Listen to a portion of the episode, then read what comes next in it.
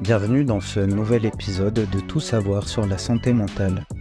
Je suis Olivier Morénon et aujourd'hui nous nous penchons sur les diagnostics différentiels, c'est-à-dire la distinction entre la dépression et d'autres troubles mentaux. Cette différenciation est essentielle pour un diagnostic précis et un traitement approprié. Pour approfondir notre compréhension de la complexité de la dépression et savoir comment elle se distingue d'autres troubles mentaux, imaginons que je reçoive en entretien Emma qui vient pour consulter pour une tristesse persistante, un manque d'intérêt pour des activités qu'elle aimait auparavant et une fatigue constante. Ces symptômes affectent profondément sa vie quotidienne à un point tel qu'elle a du mal à accomplir ses tâches professionnelles et à maintenir des relations sociales. Pour ceux qui n'ont pas une connaissance approfondie de la santé mentale, il est important de comprendre que le processus diagnostique dans le domaine psychiatrique est minutieux et basé sur des critères spécifiques. Parfois, il se fait sur plusieurs mois.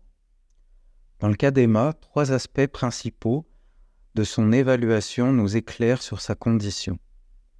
Premièrement, l'exploration de ses symptômes.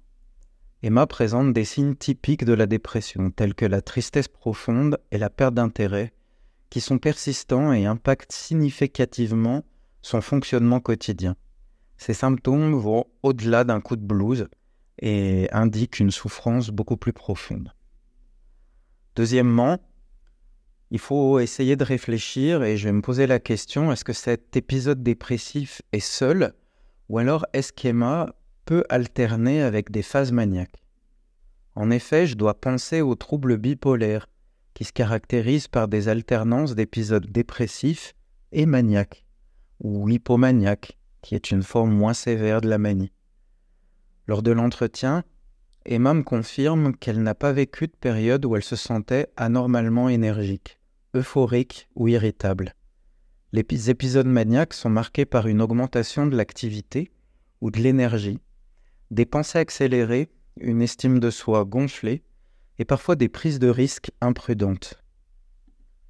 L'absence de tels épisodes dans l'histoire d'Emma m'oriente en tant que professionnel de santé loin du diagnostic de troubles bipolaires. Troisièmement, je vais essayer de rechercher la persistance des symptômes indépendamment des circonstances extérieures, pour faire la différence peut-être avec un trouble anxieux d'adaptation par exemple. Emma m'explique que ces symptômes ne sont pas limités à des réponses à des stress spécifiques ou à des changements dans son environnement. Contrairement aux troubles de l'adaptation où les symptômes se développent en réponse à un stress identifiable et tendent souvent à s'améliorer une fois le facteur de stress résolu, la dépression d'Emma persiste sans lien direct avec les événements extérieurs. Ceci est indicatif de la dépression où les symptômes peuvent apparaître sans déclencheur extérieur évident et restent constants au fil du temps.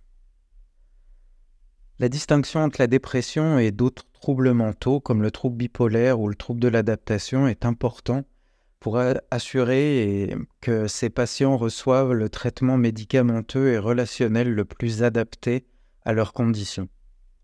Dans le cas d'Emma, une compréhension approfondie de ces symptômes et de leur évolution dans le temps a permis d'orienter le diagnostic vers la dépression, ouvrant la voie à des stratégies de traitement spécifiques pour l'aider à améliorer sa qualité de vie.